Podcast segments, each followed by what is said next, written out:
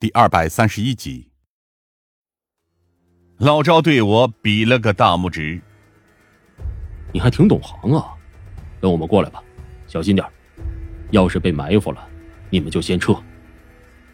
那个叫于胡子的手下经常会在这里闲逛吗？那帮人对垃圾场可没什么兴趣，之所以在这里闲逛，只是因为他们和我们过不去而已。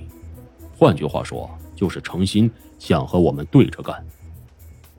说起于胡子，老赵这伙人基本上都是一肚子气，我也能猜得到那个于胡子的大概形象。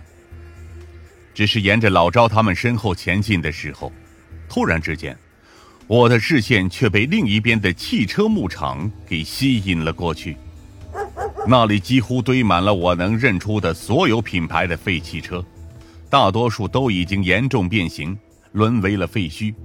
然而，依旧有不少车辆还保持着原来的形状。我想起了那辆奇怪的灵车，那严重的划痕以及相当陈旧的成色，在这里的状态何其相似！老张，等等！我压低声音说道：“带我去那片地方。”老赵看了看我指的方向，随后才皱了皱眉：“那里面……”没有能开的车，别看了，都只是一些垃圾而已。唯一用的，也只是里面的一些座位而已，还都被撬光了。带我去就是了，等下会给你报酬的。老赵咬了咬牙，虽然有些不太乐意，但还是带着我们抄小路去了那边的汽车牧场。而进入其中之后，我才发现了这里的规模之宏大。几乎让人瞠目结舌。废弃的汽车如同小山一般环绕在四周，几乎连天空都被遮蔽了大半。而在这样的阴影之下，我们甚至感到了一丝压迫感的存在。好多啊！夏灵薇吃惊的说道：“简直就像是成千上万辆车被堆在这里一样。这些可都是时代的眼泪。”里面大多数车明显都是被淘汰了的那类车型。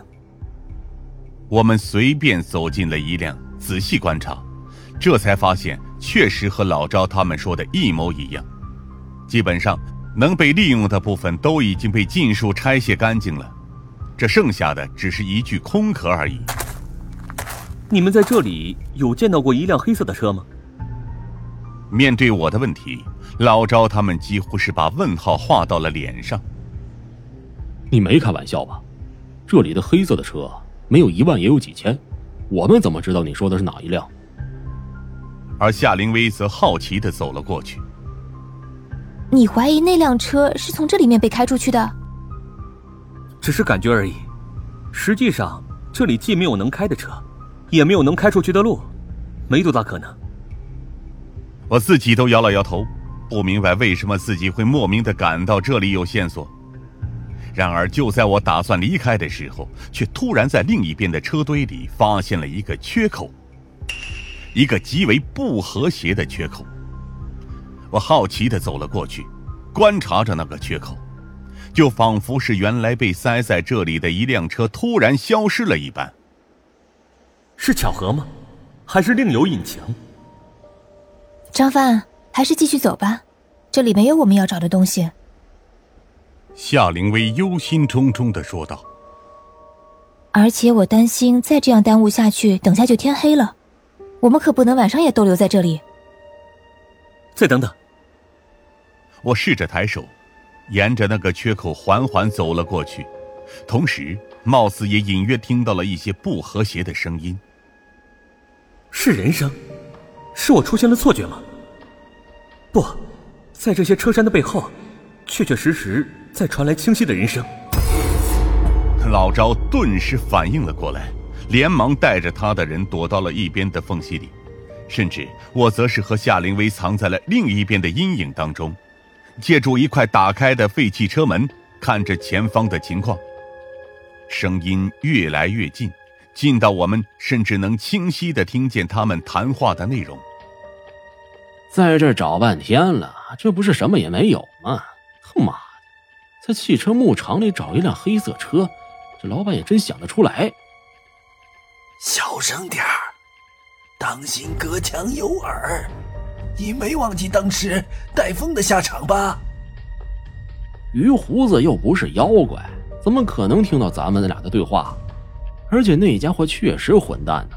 啊，什么事情，都只是扔给我们去做，他自己倒是整天泡在牌馆里。我看呐，再这样下去，鱼胡子还是改名叫牌胡子好了。在我们面前走出来的是两个穿着破旧皮夹克的混混。一看那些纹身和短发，就知道他们是那个鱼胡子的手下。